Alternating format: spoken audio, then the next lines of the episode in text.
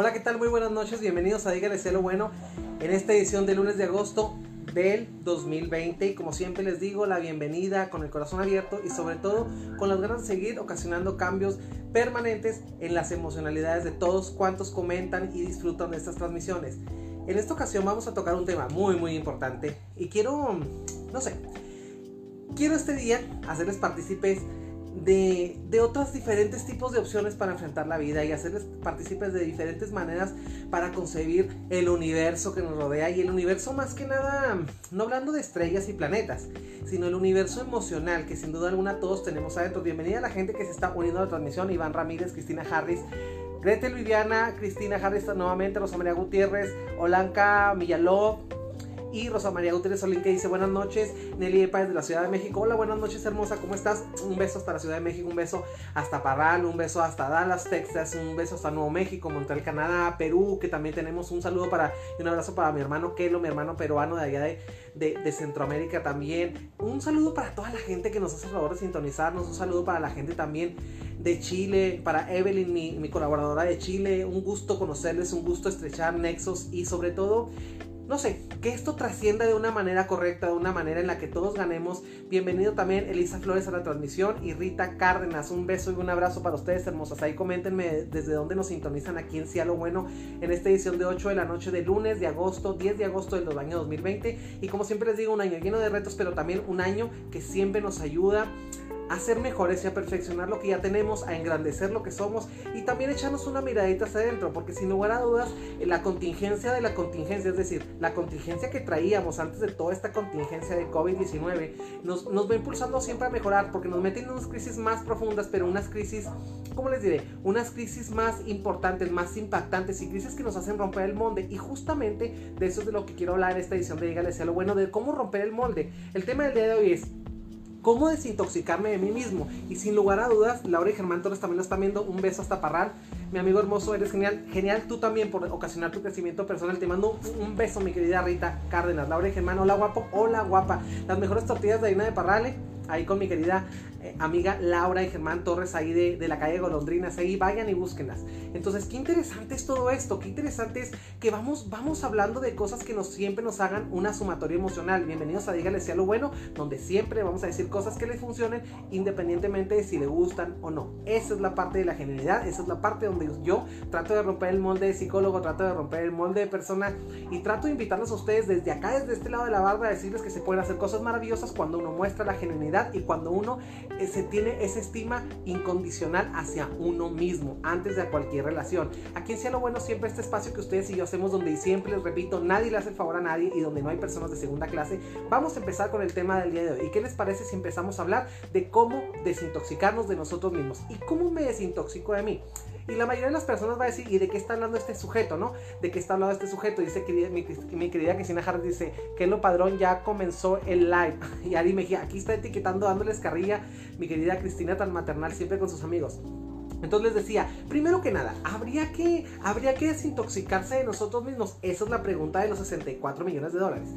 ¿Habría que desintoxicarse de nosotros mismos, de uno mismo? Pues yo creo que sí, porque yo creo que a lo largo de la vida vamos adquiriendo la versión de la vida que nuestros padres nos dan, obviamente con la mejor intención y por el hecho de que nacemos así de ese tamaño, ¿no? Pero también no es, no es como una obligación quedarse con esa versión y yo siempre les hablo de esta cuestión de compromisos transgeneracionales, la dignidad, el respeto, los tipos de apego, las mamás tóxicas, los hijos verdugos y todas las situaciones que hemos tratado. Entonces, en esta ocasión vamos a darle continuidad a este tipo de sesiones y vamos a albergar un tema de la pregunta maravillosa, tenemos que desintoxicarnos de nosotros mismos completamente porque a lo largo de la vida, como les comentaba al inicio de la transmisión, a lo largo de la vida vamos agregando cuestiones que no forman parte de la personalidad, pero se llaman introyectos. Es decir, es cuestiones que no formaban parte de nuestra personalidad, pero sin lugar a dudas con la práctica hemos ejercitado como conductas y a veces conductas más que también buenas conductas tóxicas. Y entonces esas conductas tóxicas son las que nunca nos dejan establecer buenos nexos con el mundo. ¿Qué me refiero con nexos con el mundo? Relaciones de pareja, relaciones amistosas, relaciones laborales, relaciones hasta comerciales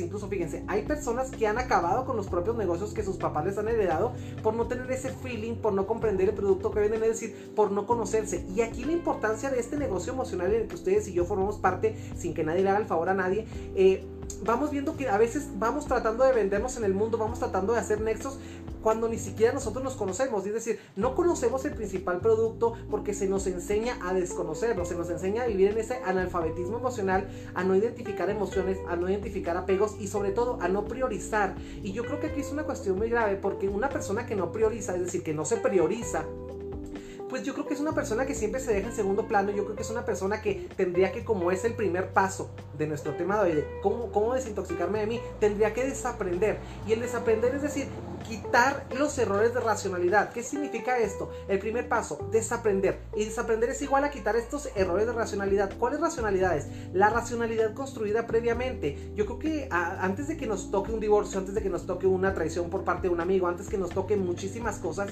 eh, eh, duras en la vida por, por, ah, por, afrontar, ya venimos con ese, ese previo a mal aprendizaje y esos errores de racionalidad que nos dicen que el matrimonio es para toda la vida, que amar hasta, hasta, amar hasta la muerte y cuestiones que nos van anclando a un futuro que sin lugar a dudas no tenemos previsto, porque incluso hay mucha gente que se casa incluso sin querer. Hay gente que, por ejemplo, se quiere casar o no se quiere casar, pero no, tiene que salir de blanco de su casa y cuestiones religiosas y cuestiones de, de filosofías que no funcionan, que no funcionan. Y no me refiero porque tenga algo contra la religión o tenga algo en contra de algún grupo social. No, no, no. O sea, aquí, aquí es información neutra, pero sin lugar a dudas tengo que mencionarlo porque pues es la información que recopilo en el, en el consultorio y son las experiencias dolorosas que veo con esos ingredientes eh, mortuorios que, que, que, los pacientes me cuentan y que finalmente vienen fincando una base de dolores emocionales en los cuales nadie es feliz. Y recuerden, las relaciones son para ganar, ganar. Y en el caso de este cuestionamiento, pues es, los matrimonios a veces o las amistades se convierten en un acto de perder, perder. Y eso no se vale. Bienvenida Ana Soto la transmisión.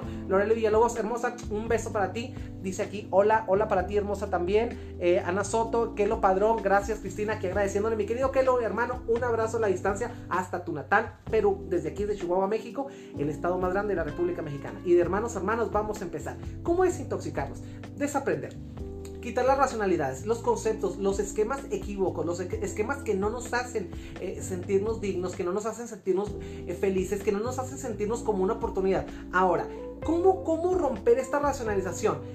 Esta racionalización viene de que se nos, se nos hay que romperla dejando de venir a mirar el mundo y, cayendo en una cuestión de no venimos a mirar el mundo, güey, venimos a, actuar, venimos a caminar por él, venimos a, vivir la, a vivir la experiencia de la vida de manera sensorial, es decir, de manera de nos, por nuestros propios sentidos. Yo creo que sin duda alguna hay un dicho que dice que nadie siente en cabeza ajena o nadie aprende eh, a, base de los errores ajenos. Y, este es un punto bien importante porque es, es una realidad. Entonces de pronto vamos a esa racionalidad que nos dice que tenemos que ser como papá, que tenemos que ser como mamá, que tenemos que casarnos que tenemos que hacer. Digo, no estoy diciendo que, que obedecer a los papás, no, no estoy hablando de una invitación a irrespetar a nadie.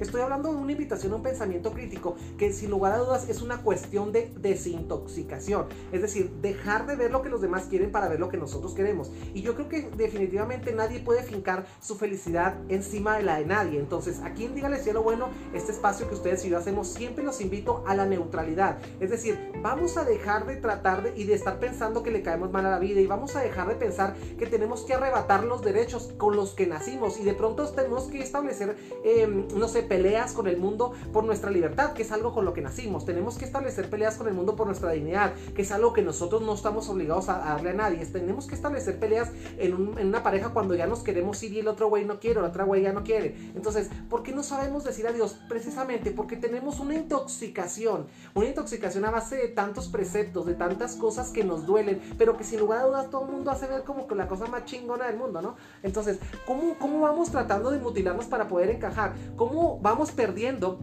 la capacidad de crear nuestra propia cosmovisión y de ejercer una vida a la medida. Yo siempre aquí les digo, díganle sea lo bueno, siempre les digo, las vidas son un traje a la medida, como la terapia es un traje a la medida, como el amor es un traje a la medida. There's so many options, hay demasiadas eh, opciones, hay muchas opciones y la opción más feliz es la que a usted más le encaje, la que a usted más le acomode. Esa es la opción más, más, más padre, esa es la opción que nos hace menos vulnerables y sobre todo es la opción que siempre nos invita al crecimiento. Aquí en Cielo Bueno yo siempre trato de hacerles una invitación al llamado de la conciencia, es decir, ampliar la conciencia. Pero si usted trata de ampliar su conciencia, que quiere que le diga una cosa, esa es una parte de desencajar, es una parte de desaprender, es una parte de traicionar el modelo. Yo creo que es una parte, sobre todo, ¿saben de qué? Se me acaba de ocurrir, se me acaba de ocurrir, es una parte de traicionar la culpa, de traicionar esa cuestión donde siempre tenemos que sentirnos culpables por buscar nuestra felicidad. Tenemos que sentirnos culpables o que estamos a tres centavos del peso o incompletos o insuficientes por manifestar lo que queremos. Y esa es la cuestión aquí del tema del día de hoy. ¿Cómo me desintoxico de mí cuando yo soy ese verdugo, ese verdugo que ya no necesita nadie, ya, no necesita nadie condenarme? Yo ya me siento condenado de manera natural porque ya me entrenaron para que cuando no esté, no esté el verdugo, yo sea mi propio verdugo. Es decir, ya es como un manejo a control remoto. Y yo creo que no funciona. Yo creo que los controles remotos para los drones está bien, pero las personas no somos drones, ¿sí? Es, es una cuestión sobre todo de aceptación permanente, de aceptación de, de una glorificación, fíjense, una glorificación, pero no me refiero al aspecto religioso. Ustedes saben que a mí esas cosas no me interesan.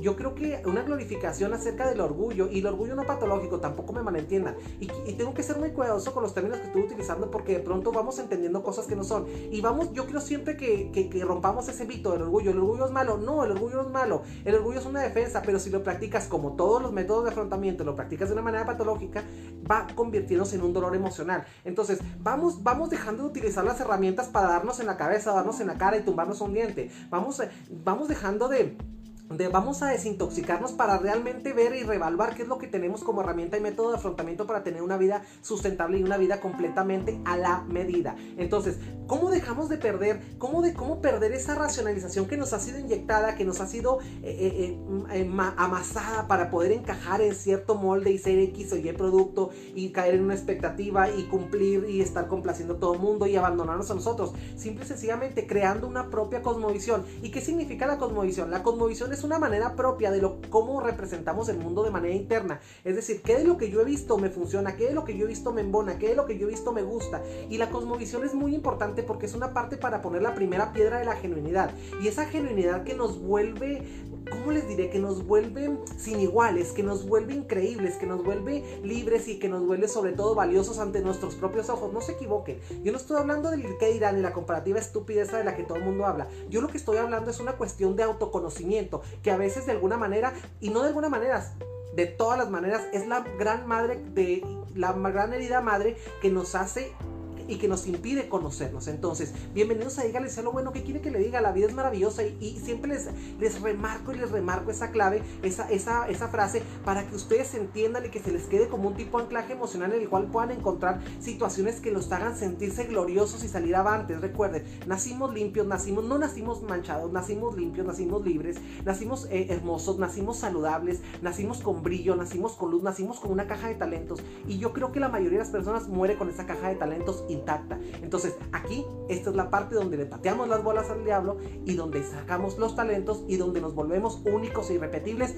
así siendo congruentes con nuestra naturaleza. Yo quiero que aprendan a, ser congruentes con esta naturaleza con la que nacimos, para que se traten de esa manera congruente. Trátese como único y irrepetible. Entonces, cree su propia eh, cosmovisión. La cosmovisión te, dice qué parte del universo ocupas, qué impacto de tu existencia impacta, qué parte de tu ser, de tus capacidades impactan al universo, cómo nosotros vamos construyendo o de la manera en la que vamos actuando a lo largo de la vida y sin lugar a dudas y sin temor a equivocarme, es una cuestión muy importante porque nosotros tenemos también esa corresponsabilidad de saber cómo estamos actuando en la vida que se nos ha otorgado y, y, cómo, cómo estamos actuando hacia nosotros. Ese, si somos ese juez o somos ese mejor amigo. ¿Ustedes qué son? ¿Juez? ¿Son su juez o su mejor amigo? Aquí voy a, leer, un poquito de lo que están escribiendo. Ana Soto manda unas caritas. Dice Ana Soto también manda unas caritas con corazones. Loreli Lobos, Olis, lluvia de bendiciones. Lluvia de bendiciones también para ti. Katia Arroyo, hola, bonita noche. Llegando barrida. No llegas barrida, mi hermosa. Llegas al justo al momento en el que tienen que estar. Sin forzar nada. Estamos cuando tenemos que estar y nos vamos cuando nos tenemos que ir. Sí, sí, lo vi, amiga. Aquí se están comentando ustedes. Hola, Laura Marín, te mando un beso, ya se te extraña. Y toda la gente, Angie Reyes de Quintana, un beso para ti, hermosa, hasta Denver, Colorado, hasta Commerce City en Denver, Colorado. Entonces, gracias por ser valiente y por seguir tu sueño de mejorar, tener una mejor vida. Un beso para ti, Angie. Entonces, vamos, vamos viendo ese mejoramiento que no va más que basado y tasado y sobre esa base sólida del autoconocimiento y de la construcción de una propia cosmovisión. Y esa propia cosmovisión en términos científicos, en términos eh, más eh, simples, eh, es lo que yo siempre siempre les comento que la vida es un traje a la medida. Entonces, ser sabios y autosuficientes, fíjense, ¿saben por qué admiramos a la gente? Es porque creemos que la gente es sabia, porque la gente tiene una cosmovisión que es capaz de expresar al mundo. Entonces, vamos viendo todo ese tipo de, cuestiones. Oralia González, que te está uniendo a la transmisión, y Pati Marrufo, bienvenida. Entonces, vamos viendo todo ese tipo de cuestiones que nos engrandecen. Dice, me acordé de nuestra sesión.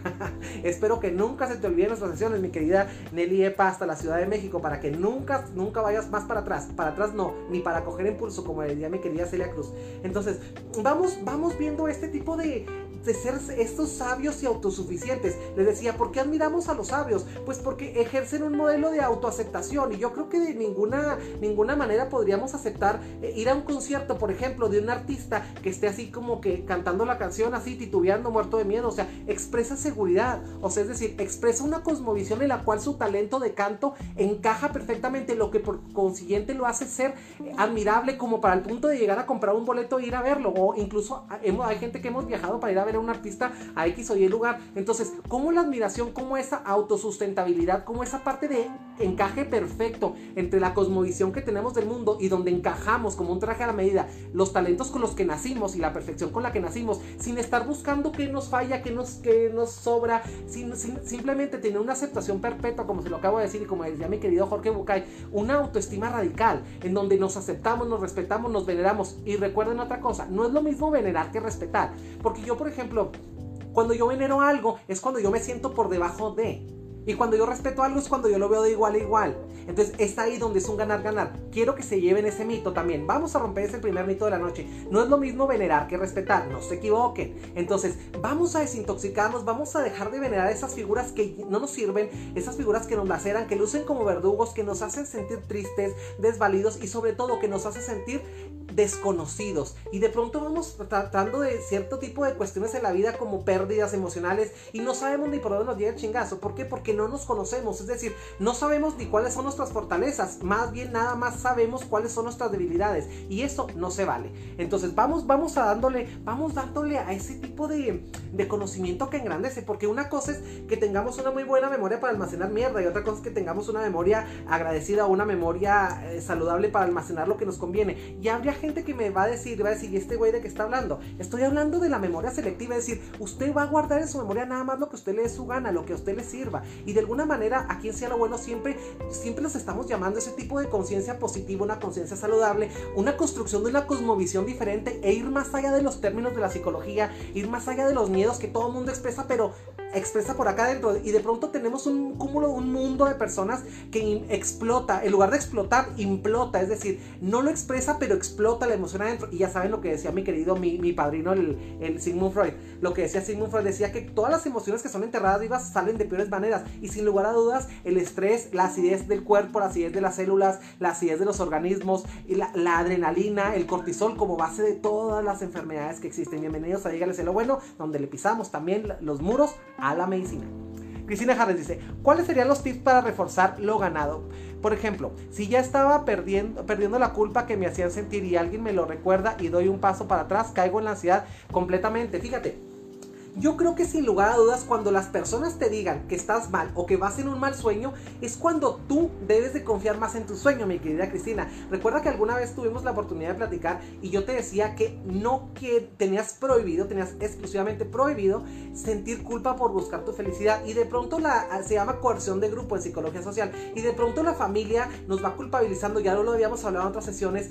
Eh, nos va diciendo que no hemos construido nada y nos va diciendo que, que, no somos buenos y nos va diciendo que no somos valiosos porque a lo mejor quieren como ese, ese, quieren formar ese grupo de gente herida. Entonces recuerden, nadie sana en el lugar en el que enfermó. Mi querida Cristina Harris, deja de esperar que la gente entienda por qué haces lo que haces. Deja de esperar que la gente se alegre. Deja de esperar que la gente comprenda tu sueño. Deja que esperar que la gente se sienta realizada por medio de tu sanación. Yo creo que sin lugar a dudas no tiene, un, no tiene una lógica porque la sanación es responsabilidad meramente tuya. Entonces yo creo que también la responsabilidad de festejar o devastar esto es meramente tuya. Así que espero haberte resuelto esto. De todas maneras, quédate lo que sigue en la transmisión porque vamos a tocar cuatro puntos principales que tenemos que romper para desintoxicarnos, mi querida Cristina Harris, precisamente de lo que tú estás comentando. Así es que dígale si a lo bueno, lunes, miércoles y viernes 8 de la noche, ¿qué quiere que le diga? Aquí le vamos a patear las bolas a todo mundo, pero bueno, esa es una decisión de cada quien. A lo que sigue. Entonces, les decía, ¿cómo, cómo, cómo llegar a esos cuatro puntos que les voy a decir a continuación? Así que saque hoja y papel para que los anote. De esos cuatro puntos que nos laceran, esos cuatro puntos que nos, que nos hacen ser intoxicables. Fíjense, cuando somos pequeños somos, tan, somos indefensos, somos una cuestión donde tenemos que tener una confianza perpetua con papá, con mamá, con familiares. Y cómo a veces por medio de esa confianza hay gente que aprovecha para lacerarnos, para humillarnos y sobre todo para invitarnos al desconocimiento emocional. No se equivoquen. El desconocimiento eh, emocional como la primera sensación de pérdida que tenemos, la primera sensación de incapacidad, de inconsistencia, de incongruencia y de infelicidad que finalmente nos lleva a una depresión, a una ansiedad, a una ira, a un ataque de pánico y a todas esas situaciones que se ven tan insolventes. Es decir, situaciones que se ven que nos rebasan y situaciones que se ven que nos llevan de calle. Ahora, recuerde, una cosa es el suceso y otra cosa es lo que usted haga con el suceso. Hay un, hay un autor que por ahí comenta que dice la teoría de psicología, dice que no lloramos por las situaciones que nos ocurren, lloramos por lo que pensamos acerca de lo que nos ocurre. Entonces, sin lugar a dudas, a veces nos están ocurriendo cosas buenas y estamos tan, tan desconocidos, tan intoxicados de nosotros mismos por lo que hemos aprendido de la vida, que no podemos reconocer la oportunidad como tal. Entonces, bienvenido a la buena vida, bienvenido al buen amarse, bienvenido al buen tocarse, bienvenido al buen, al buen sexo, a la buena comida, al buen trabajo, bienvenida a la prosperidad. Nunca interrumpan el ciclo de la prosperidad. Entonces, y la parte, la primera piedra para hacer un castillo de prosperidad es el autoconocimiento, es saber tocarnos, saber vernos, saber medirnos, saber qué nos gusta, saber qué queremos, qué no queremos y qué jamás vamos a aceptar. Entonces, vamos a seguirle con el tema, vamos a seguirle con la vida y vamos a seguirle con el crecimiento emocional de Cristina Harris sin importar a quién se le muevan las bolas, así como se oye y sin temor a retractarme y sin temor a tener que disculparme. Ya saben que cuando usted diga una verdad, dígala con amor y jamás se disculpe por decir la verdad. No acepte que nadie le haga sentir miedo o temor o culpa porque usted está buscando su felicidad. De alguna manera, al final de los tiempos, solamente usted va a ser el que va a pagar los platos rotos. Entonces, usted pague los que usted rompa, pero usted no pague los que no le rompa. Deje de cargar toda la mierda emocional que con la cual venimos. Ahora, dígale sí a lo bueno y seguimos con el tema. Primer punto. Primer punto. Primero que nada, los cuatro puntos. Primero que nada, nos bloquean. El número dos. Después, ¿qué más? Primero nos bloquean y luego después nos descalifican. Y luego el, tercero, nos hacen, nos arrastran. Y el, y el cuarto y más importante, nos hacen sentir que no merecemos. Ahí va el primer punto. Primero que nada, el crecimiento personal no es el amor y paz. Toda la gente piensa que el crecimiento del amor, ay, perdona y todo ese tipo de cuestiones. Sí, sí hay que tener, pero el perdón es un, proceso, es un punto que va mucho más adelante del proceso primario de la sanación.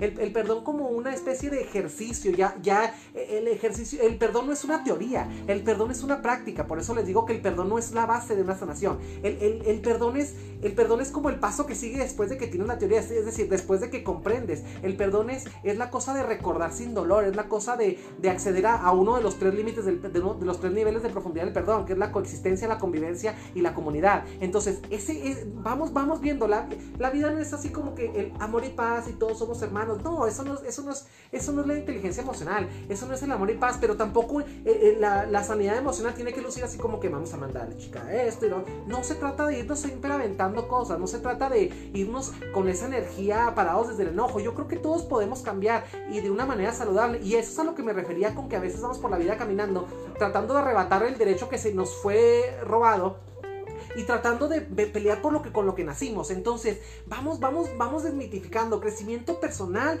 no es salir de pleito. Sin lugar a dudas, vamos a veces vamos a patearle las bolas a alguien, pero no es la intención, vaya. Vaya, no vamos, no, no quiero que sea una cuestión, no me malentiendan.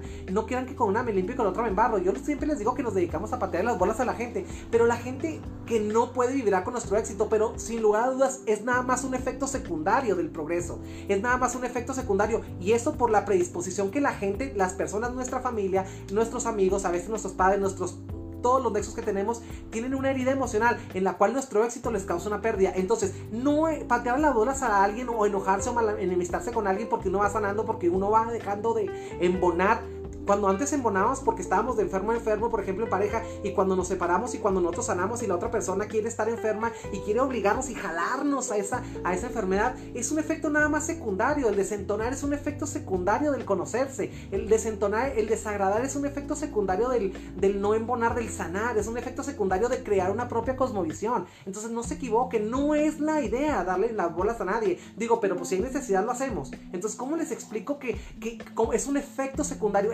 Desagradar es un efecto secundario de conocerse, que soy, más yo soy, más yo merezco y más yo puedo. Recuerden, recuerden decirle a lo bueno los miércoles y viernes 8 de la noche. Entonces, entender que nos bastamos a nosotros mismos. Antes de pasar los puntos, de, de entender que nos bastamos a nosotros mismos.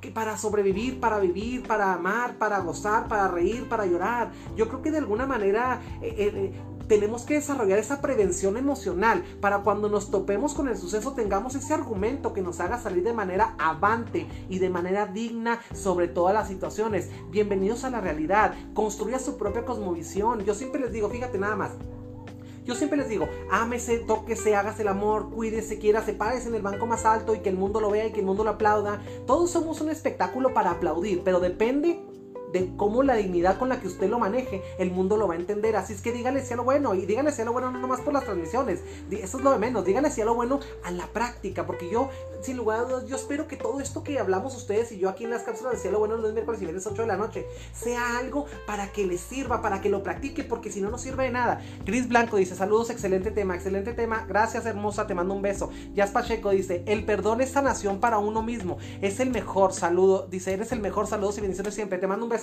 amigo, un beso para ti. Entonces, qué interesante es eso. Fíjate, mi querida Yasmín Pacheco aquí acaba de tocar un punto muy importante. El perdón es un acto de amor para uno, completamente. El perdón no exime al, agresor de la responsabilidad del hecho. El perdón no es un favor que le hacemos a él. El perdón no es, no es decir, eh, el perdón para nada es decir, no pasó nada. El perdón no es decir, no hay pedo, el perdón no, el perdón no, el perdón como una evaluación fabulosa de acerca del recuento de los daños para saber que tenemos que seguir con la y que la parada emocional nada más fue eso, fue una parada emocional, no es un destino emocional. El rencor no es un destino emocional, el rencor nada más, el enojo es como una situación de, defensa, es una fuerza yoica, el enojo, el, el miedo, es una defensa yoica, pero cuando lo promovemos, cuando lo hacemos largo, se vuelve rencor y los rencores se enferman. Entonces vamos hablando de cosas y situaciones donde, donde nosotros vamos siempre haciéndonos responsables, como siempre les digo, de nuestra estabilidad y nuestra salud emocional y física y, buscar nuestra felicidad. Por eso aquí la culpa no cabe. Bienvenidos a Dígale lo bueno, donde le declaramos la guerra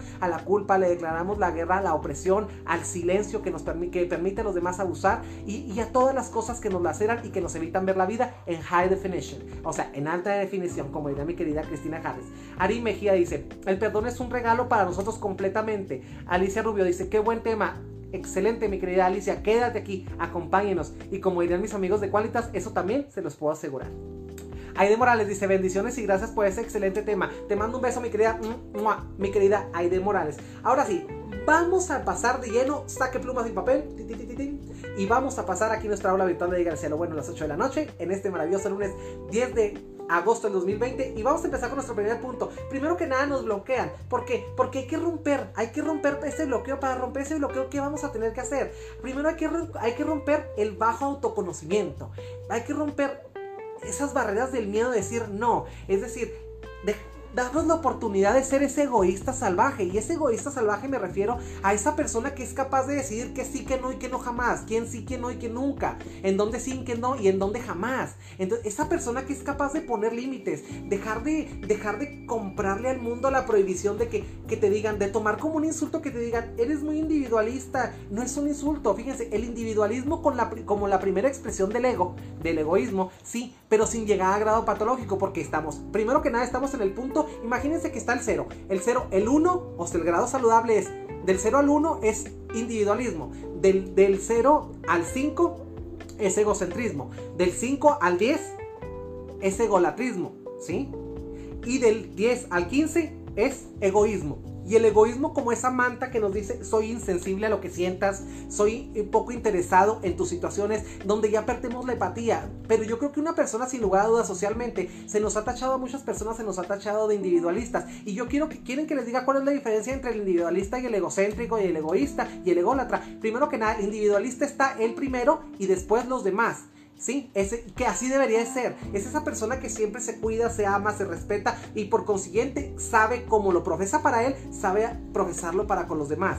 Ahora, el ególatra. El ególatra realmente se siente un dios y quiere que todo el mundo le rinda un decía ¿Sí? Entonces ahí está el egocéntrico. El egocéntrico se siente realmente y literalmente el centro del universo. Y por, final, y por finalizar está el egoísta. El que si queda tiempo soy yo, si sobra yo y si en otra vida queda yo y yo y yo y yo. Y es como una cebollita. Capa tras capa, yoico. Todo es yo. Es un yoyo. Todo es yo. Entonces, vamos, vamos rompiendo ese temor, vamos a, ese temor a autodeterminarnos, ese temor a calificarnos de una manera justa y hablarnos con respeto, amor y armonía. Vamos perdiendo ese miedo a, los bloqueos que nos hacen, a los bloqueos emocionales. Y, no sé, a veces nos convertimos, vamos rompiendo esa ignorancia, esa ignorancia que tenemos acerca de quiénes somos, qué nos gusta, con quién soñamos. Fíjense, aquí hay una cuestión también importante del niño interior. Cuando somos, cuando estamos bloqueados, cuando estamos cuando estamos eh, bajo ese miedo de romper el bajo autoconocimiento, esa ignorancia, ese autoanalfabetismo que tenemos, en donde no tenemos ni puta idea de quiénes somos,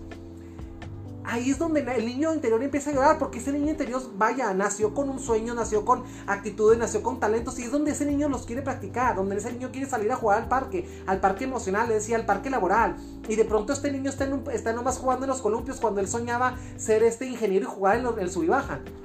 Y de pronto ese niño emocional tiene que mutilar ese sueño y nos convertimos en un niño amargado, en un niño que llora constantemente, en un niño que llora todos los días, en un niño que nunca tiene su paleta, en un niño que nunca está comiendo la comida que le gusta, en un niño que no que se le está enseñando que la vida es un lugar inseguro y un lugar de riesgo, un lugar para sufrir. Entonces, no sé, la autodeterminación, la autonomía, como, una, como el brazo derecho del yo quiero, yo puedo, yo merezco, yo soy, yo valgo. La autonomía, la autodeterminación, como esa capacidad que tenemos para autodefinirnos, esa, esa capacidad que tenemos de guardar una imagen acerca de nosotros, esa capacidad que nos hace hacer un, un fiel recuento, un estado de pérdidas y ganancias, un recuento, un, un checklist, una lista de cotejo acerca de todo lo que tenemos y de todo lo que valemos, para después cuando el mundo venga a ofrecernos menos de lo que valemos, nosotros podamos decir amable y elegantemente, no, gracias, y retirarnos.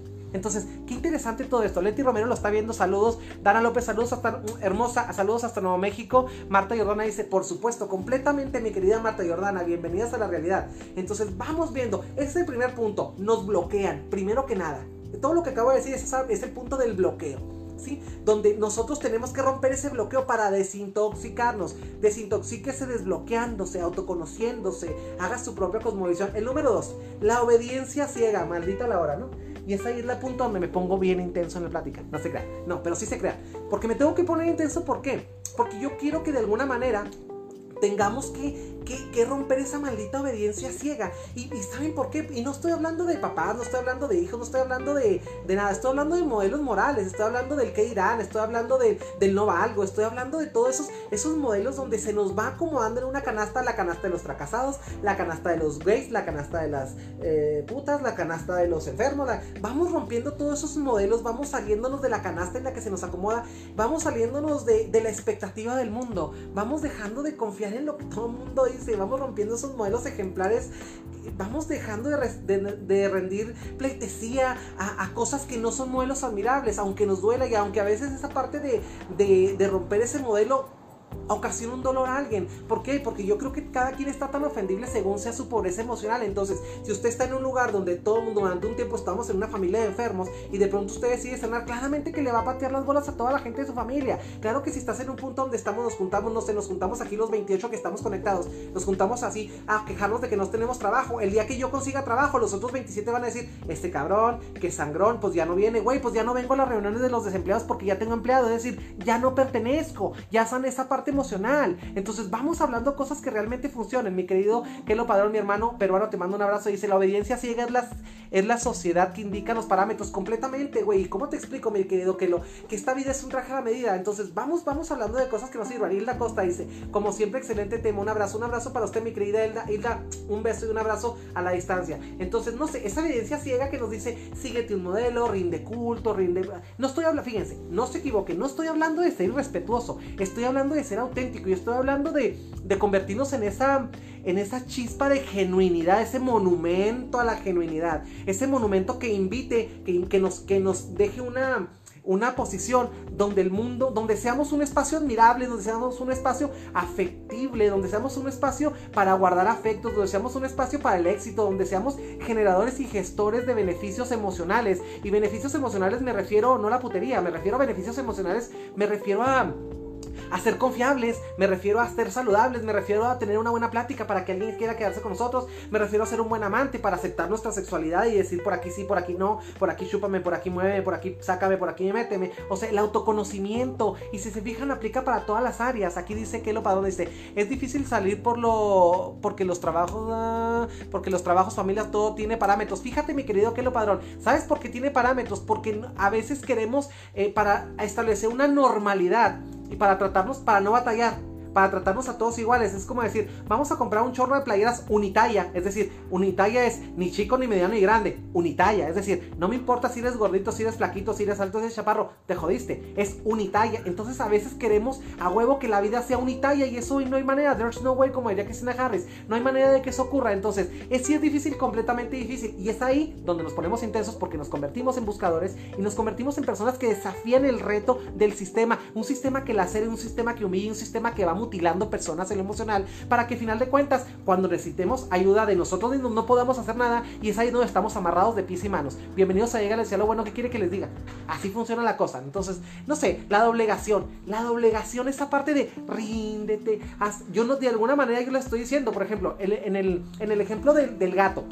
Ese gato que se para frente al espejo y ve a un león. Pues es un gato negador y mucha gente confunde eso con autoestima. Eso no es autoestima, señoras y señores y señoritas. Eso, mis queridos colaboradores y colaboradoras, eso no es autoestima, es negación. Y esa es la parte donde tú, claro que hay que ser humildes. Yo siempre se los he dicho, hay que ser humildes y hay que doblegarnos ante nuestros limitantes, sí, pero doblegarnos no para hincarnos, no para empinarnos y para comprar una casa de campaña y quedarnos ahí echados ahí, ay, cómo soy ignorante y cómo soy pendejo, ay, no me lo merezco. No, sino hay que doblegarse, hay que bajar hacia la caja de los defectos para salir avante y, salir y tocar fondo y, y hasta arriba salir y a lucir todos los, todos los demás talentos que también tenemos, porque la vida no es mala, no le caemos mal a la vida, quiero que se lleven este dicho, no le caemos mal a la vida, entonces no sé, este, este tipo de eh, personajes de los que, que, nos enseñan, no sé, veneramos, eh, en lugar de respetar, veneramos, y venerar es entre respeto y miedo, entre respeto y no valgo, no sé, de pararnos con los huevos bien puestos y, y decirle al mundo, mi nombre es Enrique.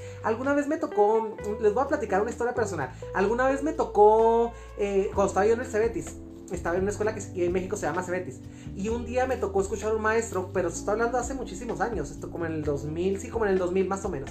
Y un día me tocó eh, estar en, en, clase, estaba, yo estaba en clase tomando mi clase bien a gusto.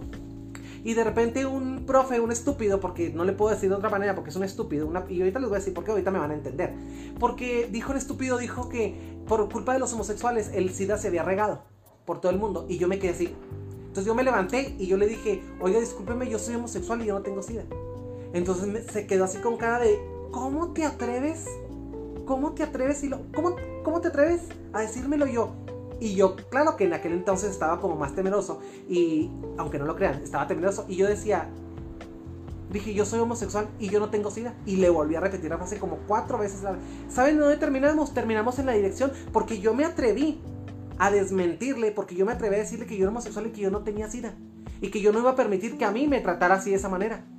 Porque pese a que él sabía que yo era homosexual, él lo dijo. Y él lo dijo para ofenderme, lo dijo para herirme.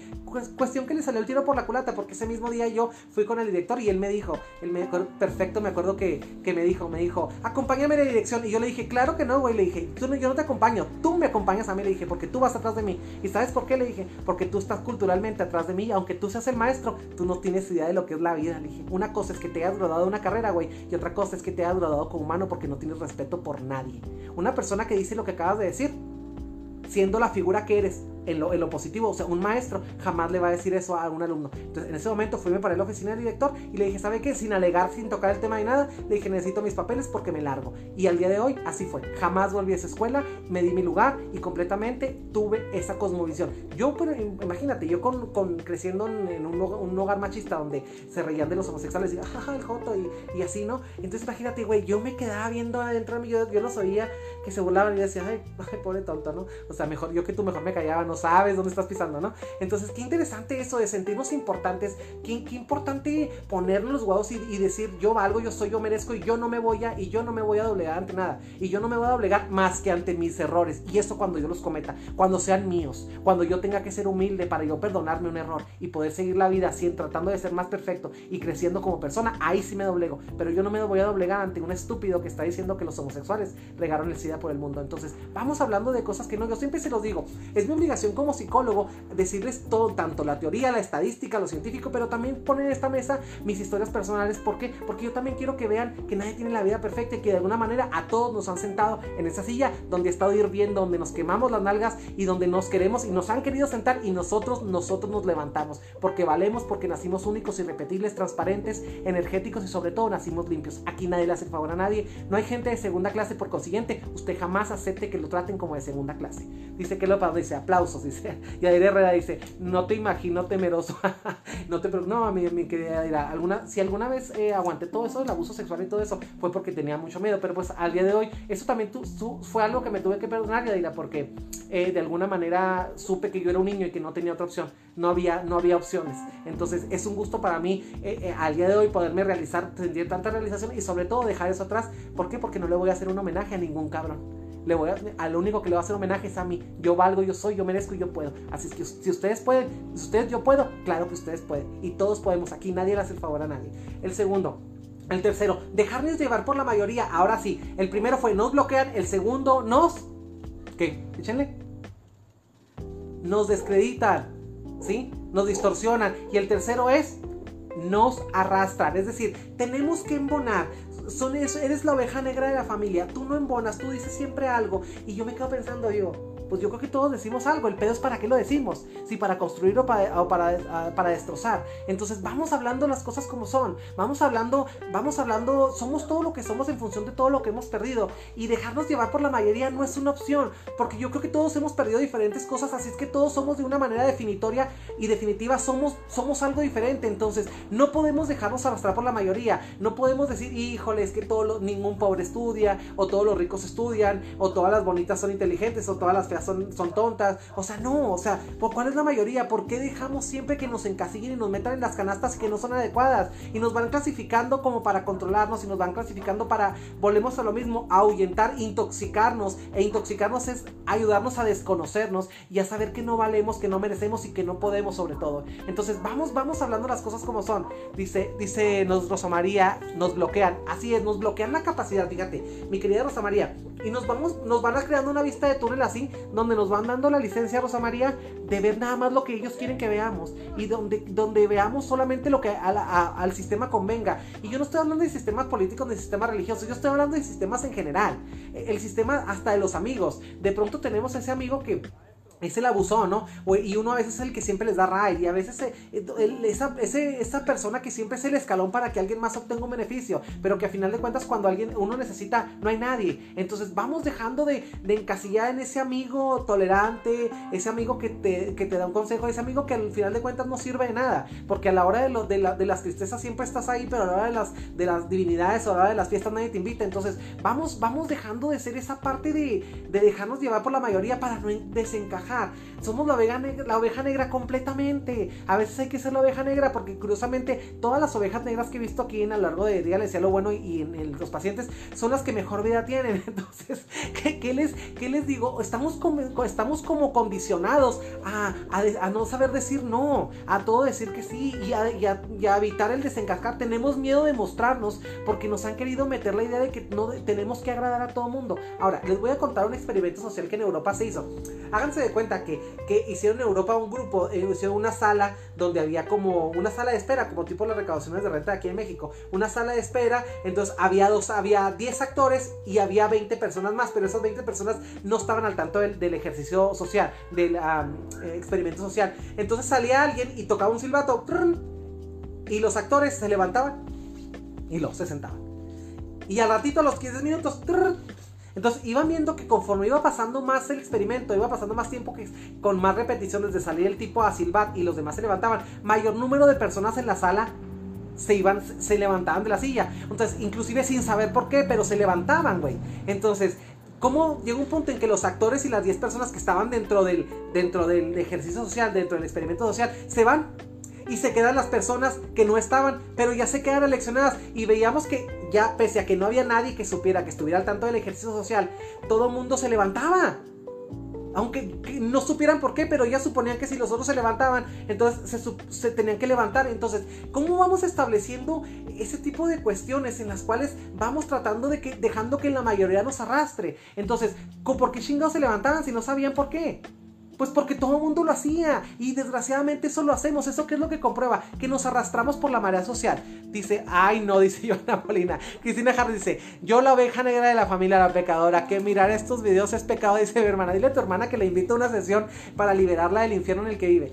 Este, el verdadero infierno a veces en el que tenemos es, no, es, no es malo tener una religión, no es malo tener una fe. La fe ciega es tan mala como no tener fe. Lo que, lo que la, cuestión aquí es la cuestión aquí es la parte de mutilar una parte con la que nacimos, que es el alma crítica, es, la cuestión de, ver por nuestros propios ojos, probar por nuestros propios labios, besar por nuestros labios, ver por nuestros ojos, oír por nuestros oídos. Esa parte de la maldita suplantación de una personalidad genuina y naciente, limpia, por, para inyectarnos una genuinidad colectiva, genuinidad colectiva, que es nada más que el mendigo silbato este del que les estoy hablando, donde hacemos cosas que no queremos hacer, pero que sin lugar a dudas, como ya tocó en el silbato, y usted pregúntese, maldita sea, pregúntese, ¿cuántos silbatos le tocan a usted y se levanta? ¿Usted realmente tiene la cuestión, sabe por qué tocan el silbato? ¿Sabe por qué se tiene que levantar? ¿Sabe por qué hace lo que hace? ¿Sabe por qué se casó? ¿Sabe por qué tuvo hijos? ¿Realmente lo quería? Pregúntese, o también está obedeciendo, ¿a qué tipo de silbato obedece? Entonces, dile a tu hermana de mi parte que que, que, que, yo creo que la que yo creo que la salud emocional es una cuestión que es responsabilidad de uno mismo, no de un Dios. Yo creo que Dios, si realmente cree en Dios, Dios está muy ocupado en mantener la tierra girando, que se sigan reproduciendo los animales. Dios no está para que pase el camión a la hora, ¿no? Dios no está para que, ay, para que, ay, que no me corran del trabajo. No, no vamos a prostituir la función de Dios en el mundo. Yo creo que Dios como un ente superior, Dios es otra cosa. Y aunque ustedes no lo crean, yo creo en Dios, pero no, en el que en el que nos venden. Yo creo en un Dios diferente, en un, algo mejor, no en un Dios de odio, no en un Dios castigador, verdugo, malandro. No, no, no, no, un Dios que es amor porque el amor es amor. Entonces, es, ahí está el recadito. Aquí lo voy a poner enviar. enviar para tu querida hermana, mi querida Cristina Harris. Rosa María dice, yo he, yo he sido la oveja negra de mi familia, pero eso no me afectó y me gustaba hacerlo. es que ya vemos unos que nacimos más cínicos, mi querida Rosa María. Me gustaba hacerlo, dice. Eh, me gustaba hacerlo, pero nunca me dejé que cambiara completamente. Gracias por agarrarte los huevos emocionales y decirle al mundo, mi nombre es Rosa María Gutiérrez Holguín, al que le guste, que le guste y el que no, There's so many options. Hay más opciones, no tienen que quedarse.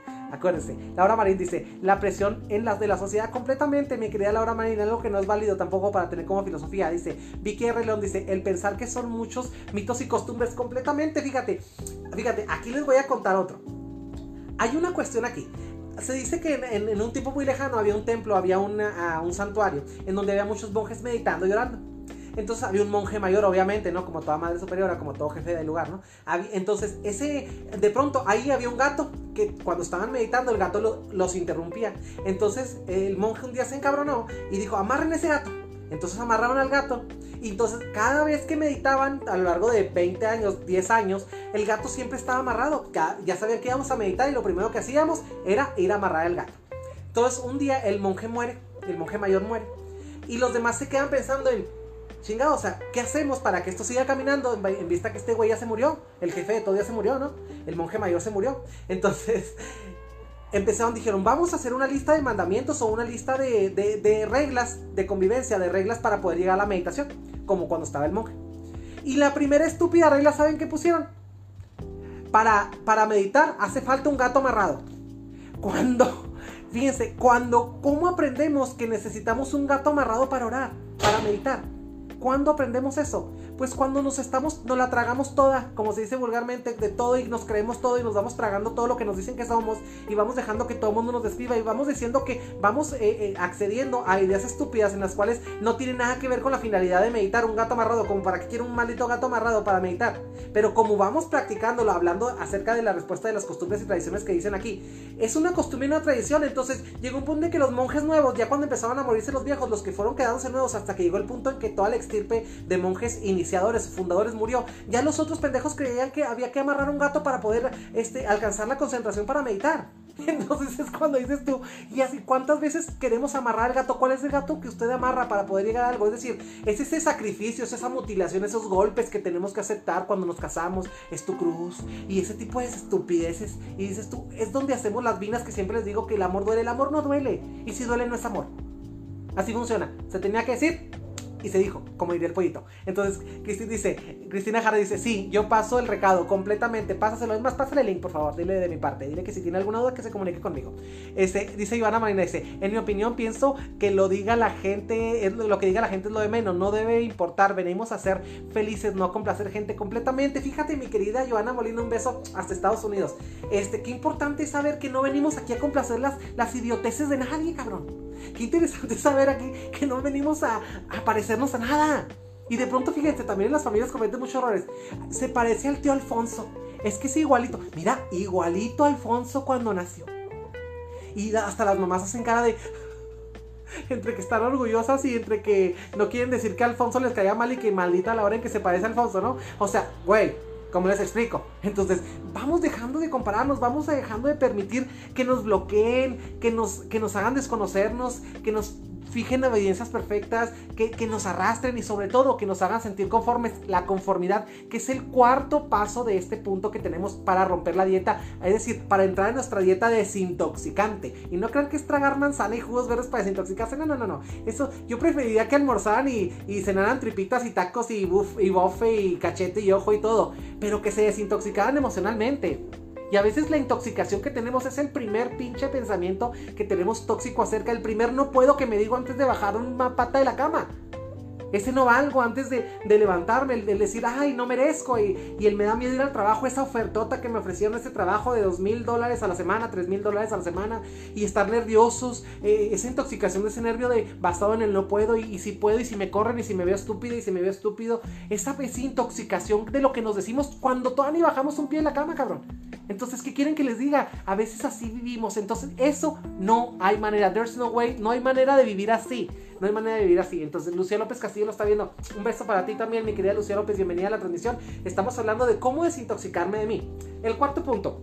El fomento. Tenemos que romper ese fomento de la resistencia al cambio. Siempre nos están hablando, ay, qué dolor, ay, pobrecito, y, siempre, y siempre, y siempre, y no vas a poder, y ten cuidado, y, no inviertas ahí. Hijo, pues tú sabes, mijito, eh, pues no sé, mira, tu abuela Pamela lo hizo, pero no le funcionó. Y tú, pinche madre, pues, o sea, y entonces ¿dónde está la parte del apoyo de la familia y del grupo como grupo de empuje de sanación, como el, empuje de, mejoramiento, como empuje de, de, mejoras, como empuje de perfeccionamiento, de crecimiento, de autovalía, de autoconcepto? Entonces, ¿por qué siempre estamos comentando primero lo malo del proyecto nuevo, cabrón?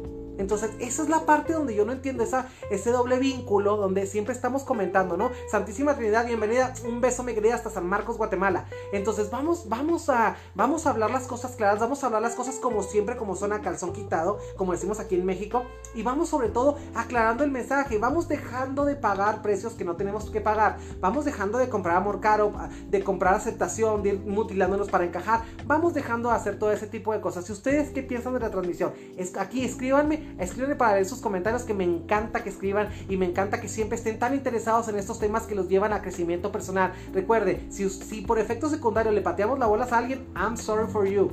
Lo siento por ustedes, lo siento por la gente que no le gusta el cambio. lo siento, no es mi responsabilidad mantener contenta a la gente que no le gusta ver cómo los demás sanan la gente que siempre está en esa envidia emocional de saber, de pensar, es que tiene la vida perfecta, güey. Yo personalmente les he dicho, no tengo la vida perfecta, pero ¿saben qué? Aquí estoy con toda la dignidad porque yo nací limpio, porque nací libre, porque nací transparente y porque no nací embarrado de nada. Y si me embarraron, ¿saben qué? Y si usted cree que me dijeron que nació manchado, ¿sabe qué? Es su responsabilidad limpiarse de nadie más. No se equivoque, no se equivoque, no sea la víctima de nadie. No, no le construya monumentos, no, no construya deidades eh, que, duelen, deidades que juzgan, no construya deidades que no le sirven para nada. No vuelva a los humanos dioses, no vuelva, deje de sobreactuar, deje de sobrevalorar las figuras. Sus papás nada más son sus papás, merecen un respeto completamente, pero usted no vino aquí para complacer a nadie. Usted no vino aquí a mutilarse para encajar. Usted no vino aquí para, para que le digan lo que les dé su gana. Por eso aquí en día les decía lo bueno, les decimos lo que nos da la gana, pero sobre todo algo financiado, sobre, sobre todo en la prosperidad, para que su prosperidad emocional sea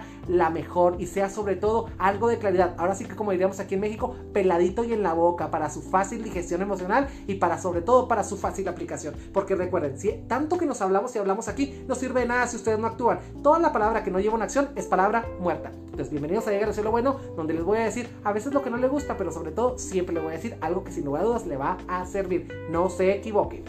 Entonces, el fomento a la resistencia al cambio y sobre todo el conformismo. ¿Para qué?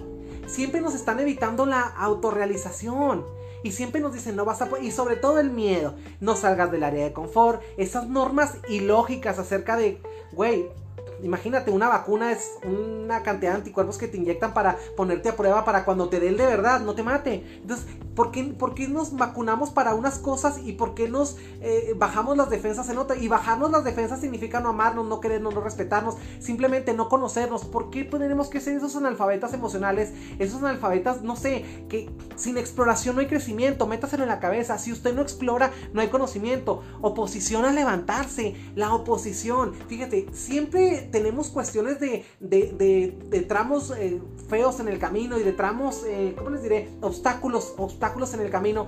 Y esos obstáculos nos tienen que tener una, hacer una cultura del esfuerzo, no una cultura del terror, cabrón. Y una cultura que nos haga querer brincar la barda y que nos haga querer ser más que la situación y no como una lucha, porque yo siempre les digo, el pendejo que cree que la vida es una lucha y que Dios le da las mejores luchas a sus mejores guerreros y esas pendejadas por favor, la vida es una lucha, la vida es un viaje, pero tampoco es un río. No es un río con lleno de cascadas y rápidos para que se nos voltee la lancha. No, la vida es un río nada más de aguas tranquilas. Nosotros somos los que nos movemos tanto y nos paramos tanto desde el enojo, el aire, el rencor y, y, el desconocimiento que nosotros nos volteamos la lancha y nos hundimos. Es decir, si usted en esta vida se cae al agua, hay hombre al agua, es porque usted no se conoce, porque usted no se ha dado cuenta siquiera a lo mejor que va en un puto río o que va en una puta lancha, ¿no? Entonces, esa es la obligación de usted, saber sin qué va, en un yate, en un transatlántico, en un Titanic, en una lancha, en una canoa, en una balsa hechiza. O sea, ese es el problema, sobre qué flotamos. Y yo creo que tenemos que flotar sobre nuestras capacidades, nuestros talentos. Porque de pronto yo conozco gente que nació en un transatlántico porque lleno de oportunidades y, y acaba en una lancha, cabrón en una balsa. Entonces no es una opción, no es una opción definitivamente. No es una opción porque tenemos que ser de lo que nos dieron nuestros padres para arriba, para que ahora va para allá, para favor de los papás, para que también papá y mamá se puedan sentir orgullosos, para que se puedan sentir contentos. Esa es la expectativa que sí puede llenar. Pero ¿sabe qué? por efecto secundario, usted haga que sus padres, sus hijos se sientan, su esposo, su amante, se sientan a gusto, se sientan contentos con lo que ustedes, pero por efecto secundario, mi rey, mi reina, no, no por efecto primario. Digo, si no, no estoy peleado con que complazcamos al mundo y al cliente lo que pida, ¿sí? Pero a lo que voy, pero por efecto secundario, pero porque usted está dando algo que sí tiene. Usted no puede ser el chingón, el satisfecho, el logrado de la familia cuando usted se siente fracasado y todo el mundo está suponiendo que usted está toda madre. Entonces vamos a dejar de fingir y vamos a dejar de ser el payaso que ríe por, ríe por dentro y tiene, la, tiene la, hemorragia por acá adentro. Si vamos dejando de siendo el payaso que ríe por fuera y tiene la hemorragia por adentro, eso es un espectáculo que ni va y disfruta, nadie disfruta. Y disculpen lo pocho, disculpen ahí los spanglish, pero se me sale de pronto como que me entra la desesperación y lo empiezo a pensar así los dos juntos. Dice Yasmin, Jason Tiveros dice, es la primera vez que te escucho y estoy encantada, felicidades. Me cayó como anillo al dedo, como diría Andrés Manuel, como anillo al dedo. Entonces, qué importante todo eso, ¿no? Cristina Harris dice, gracias. Yo necesitaba escuchar esto especialmente hoy. Completamente, mi querida Cristina Harris, gracias por ocuparte de tu crecimiento emocional. Ahora, ¿quieres que te diga una cosa, mi querida Cristina Harris? Yo veo que tú haces muchos cursos que haces aquí, que allá, que subes, que bajas, que estás en un grupo. ¿Quieres que te diga una cosa? Felicidades. Pero quieres que te diga una cosa, tampoco estás esperando que te den la palmada y te, digan, ay, qué bueno que mi hermana se está sanando, ay, qué bueno que mi hija, mi amor, ¿qué quieres que te hagan un mole? ¿Cómo te explico que no lo van a entender? ¿Cómo te explico que no les importa? ¿Cómo te explico que no tienen obligación de estar contentos por lo que a ti te pase? Eso también es otro mito social. ¿Cómo te explico que a nadie le importa lo que haces? Con que te importe a ti, con eso basta. Yo me siento orgulloso y los que podamos reír contigo que estás riendo también.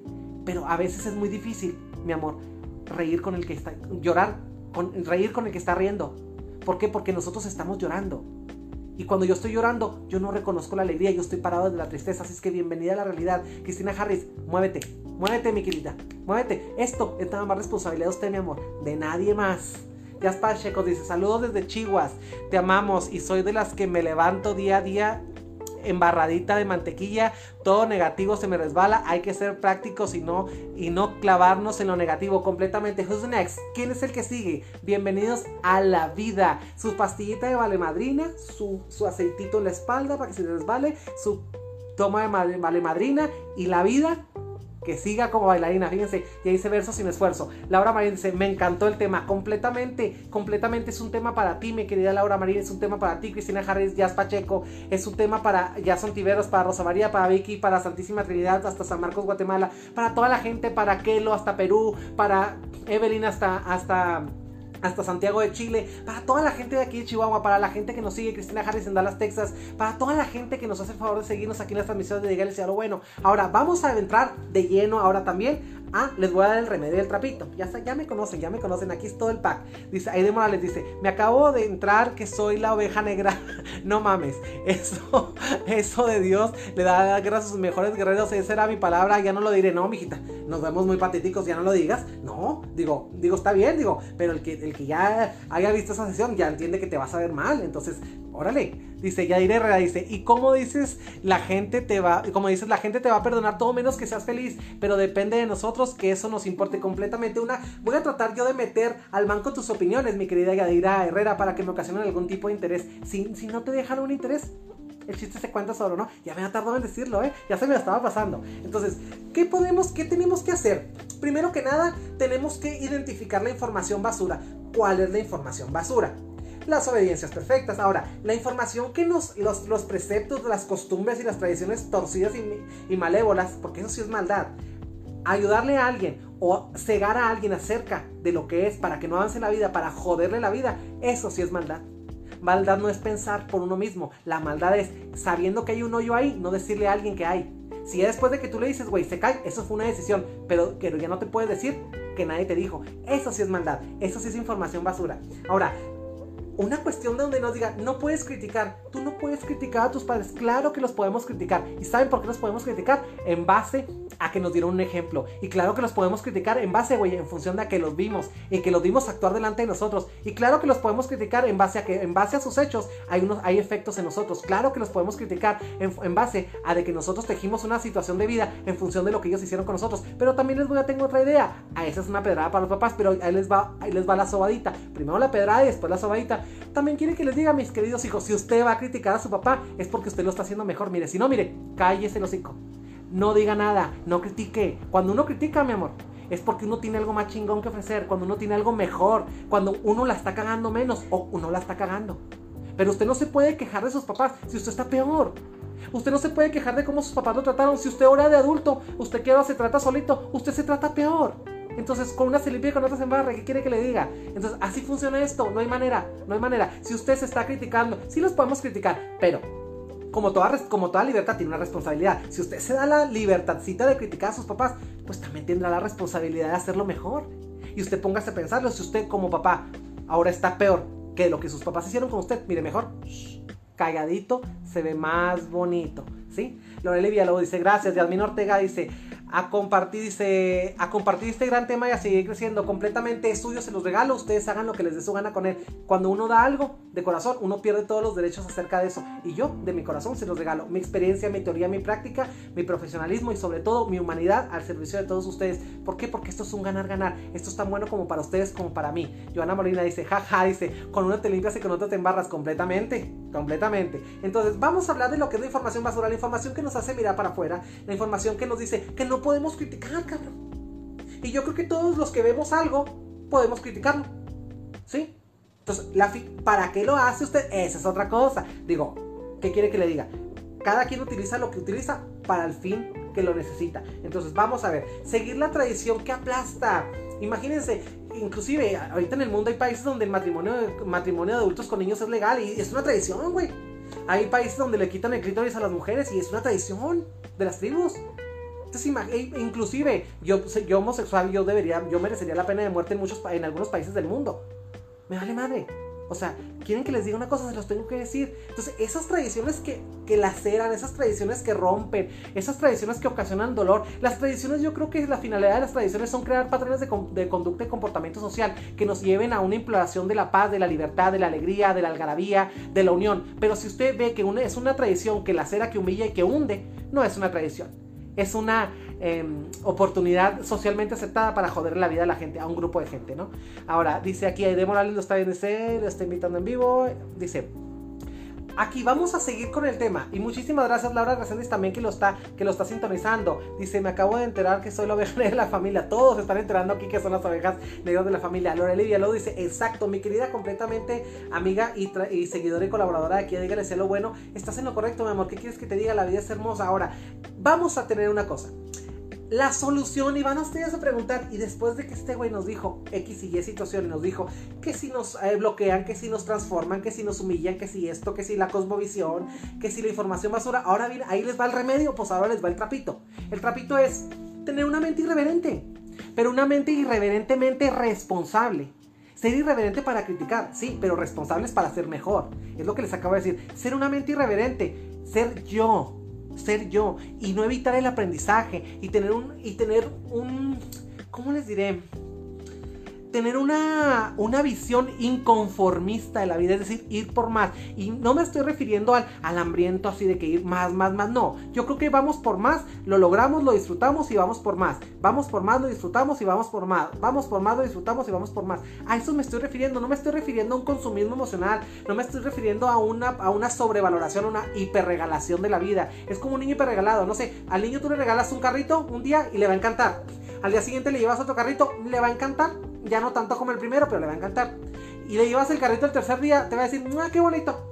Al cuarto carrito ya ni cuenta se va a dar el güey de cuántos carritos tiene. Es decir, el síndrome del niño hiperregalado. Y entonces aquí es donde entra eso. No vamos a caer ni en un ser un niño hiperregalado un adulto hiperregalado para caer en un punto de, de tanta, tanta, perdón, se me atoró la lengua, de a tanta abundancia eh, de un punto grave de, desvalorización, sino vamos a caer en un punto de que vamos a agradecer, vamos a utilizar y vamos a bendecir todo lo que tenemos y bendecirlo no desde un punto religioso, no se equivoquen otra vez.